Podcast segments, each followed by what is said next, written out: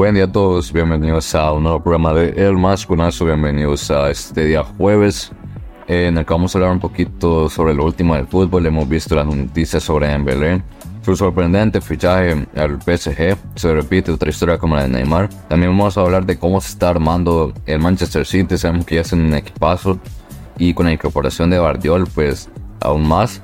Bueno, vamos a debatir un poquito esto con nuestro compañero de siempre, Roberto Cubas. ¿Qué tal estás, eh, Roberto? Y bueno, gracias por estar aquí. Y empezamos hablando un poquito sobre Dembélé. Eh, a ver, yo creo que esto es algo que no nos veíamos venir. O sea, sabíamos que el año pasado, bueno, la temporada pasada tuvo problemas para volver al equipo. Sabíamos que los fans estaban molestos con él. Xavi le volvió a dar esa confianza al equipo, los fans le volvieron a dar esa confianza. Pero ¿por qué ahora sale que se va?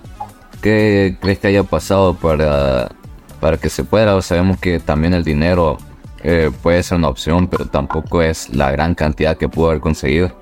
Pero bueno, eh, cuéntame un poquito sobre esto y de nuevo te repito, gracias por estar aquí. Gracias Pablo por tenerme aquí, la verdad que mm, siempre eh, es un placer, la verdad, estar hablando para el familia Majonazo, informarles de lo que pasa en el fútbol. Pues primero, gracias a todos los oyentes por escucharnos un día más. La verdad que ya tenía la confianza del técnico, del equipo, de la afición, de Embelé. Y de repente se ve que lo vuelve a mover el dinero después de tanto tiempo. Ya teníamos tiempo y que no, lo, no escuchábamos rumores de Embelé. De repente se ve que el PSG quería activar la cláusula. Y pues, según Fabricio Romano, ya todo está caminando para, para que se cierre su fichaje. Eh, si no me equivoco, ya tenemos el Here We Go de Fabricio Romano para de Dembélé al equipo parisino. Entonces, bueno, la verdad que puede ser que el, dinero sea un factor. Eh, no solo eso, sino que también eh, la verdad que, creo que tiene amistades dentro del equipo. Eh, y yo creo que al ser su país, la verdad que creo que puede estar más cómodo. La verdad que no sé, es una opinión que yo tengo. Pero pues sí, son factores que afectan y que motiva más al jugador al poner fichaje. Y bueno, ¿cuáles son tus opiniones, Paulo?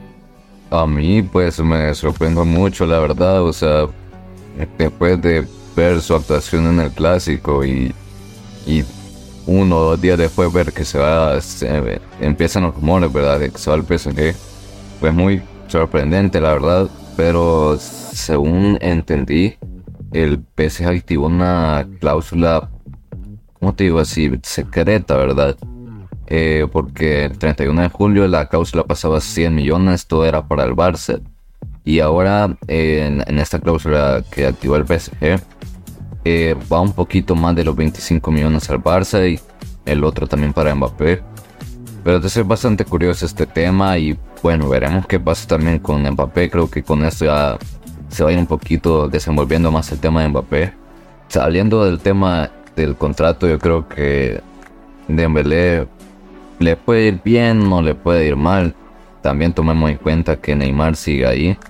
Entonces, bueno, sería muy a la vez bueno y a la vez raro ver a, ese tridente, ¿verdad? Si es que Mbappé va a seguir.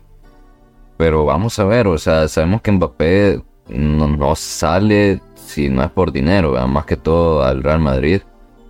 Y veremos qué pasa, todavía queda mercado. Así que vamos a ver qué pasa. Por el lado futbolístico creo que Dembélé tiene mucho que mostrar. Y puede ser que en la Liga de Francia lo demuestre. Y esperemos cómo le va. O sea, se repite la historia de Neymar y esperemos que le vaya mejor que, que ahorita. Así es, Pablo. La verdad que, como tú dices, el tridente estaría un poquito raro, sobre todo teniendo a Neymar y Asensio en la banda izquierda y la derecha. Eh, entonces no sabemos del todo qué es lo que va a pasar, a quién va a poner Luis Enrique. Creo que eso se va a ir viendo con el trabajo de cada uno de los jugadores y bueno, eso. La verdad que sí. A ver, también está el tema de Bardiol. Eh, sabíamos que después de su desempeño tan bueno en el Mundial, iba, lo más probable es que iba a salir de su equipo. Y es así, eh, un fichajazo del Manchester City, un defensa con demasiado talento que todavía tiene más por demostrar. Y a ver, em, tenemos al Manchester City que tiene una defensa increíble. Un mediocampo de los mejores, si no, por no decir el mejor que tiene ahorita el fútbol. Y una delantera que también no se puede pedir nada más. O sea, y todavía le traen a Guardiola. Bueno, la defensa se puede desarmar un poquito, pero ya sabemos que Pep no quiere a Cancelo, lo más probable es que se vea al Barcelona. vamos a dejar para el programa de mañana, día viernes. Pero a ver, eh, ¿crees que encaje en el juego de Pep? Y sabemos que también tiene varias defensas por elegir Pep. ¿Crees que le vaya bien en esta primera temporada? Bueno, Pablo, la verdad es que quizás vamos a dejar para la intriga a la audiencia y lo vamos a hablar para el tema de mañana. Que para darle más motivación, la verdad, al tema. Eh, pero bueno, respondiendo a la pregunta, creo que sinceramente va a dejar que hablar, lo va a dejar en esto, en pocas palabras, va a, va a dejar de que hablar porque es una defensa que tanto en un país pequeño y un equipo pequeño ha dejado tantos destellos que un equipo grande, pues creo que lo va a hacer mejor. Concuerdo mucho contigo. Eh, bueno, vamos a hablar un poquito más sobre esto mañana.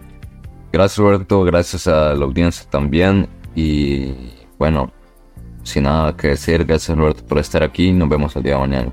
Gracias Pablo, gracias a la audiencia, gracias a la familia Masconazo por escucharnos y nos vemos mañana.